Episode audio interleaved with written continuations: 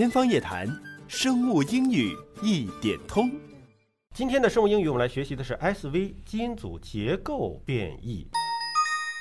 Structural variation. Structural variation. structural variation, structural variation, 基因组结构变异是不是就是更宏观层面的变异了？对我们过去讲的还是简单，第一个就是点突变，嗯这个点变了是吧？红桃变黑桃。第二就是出现一个东西在重复的数字，哎啊，多多少少不一样。对，最典型的唐氏综合征，正常是两个，它仨。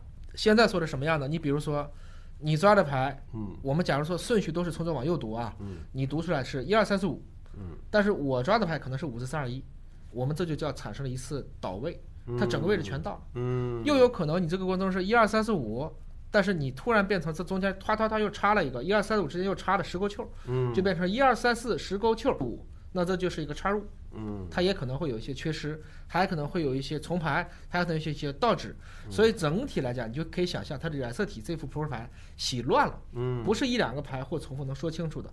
都是出现了各种各样的一些结构上的一些辗转腾挪，嗯，那这个过程中就会被称为是一个结构变异。那像唐氏综合征这种算结构变异吗？严格意义上讲，它应该算是拷贝数变异，嗯因为它就是多了一条染色体。当然，这条染色体一般我们说是来自于母亲那一条，可能比例会高一些。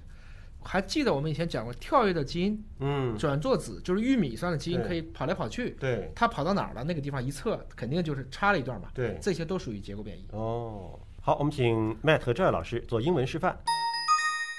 Structural variation. Structural variation. structural variation, structural variation.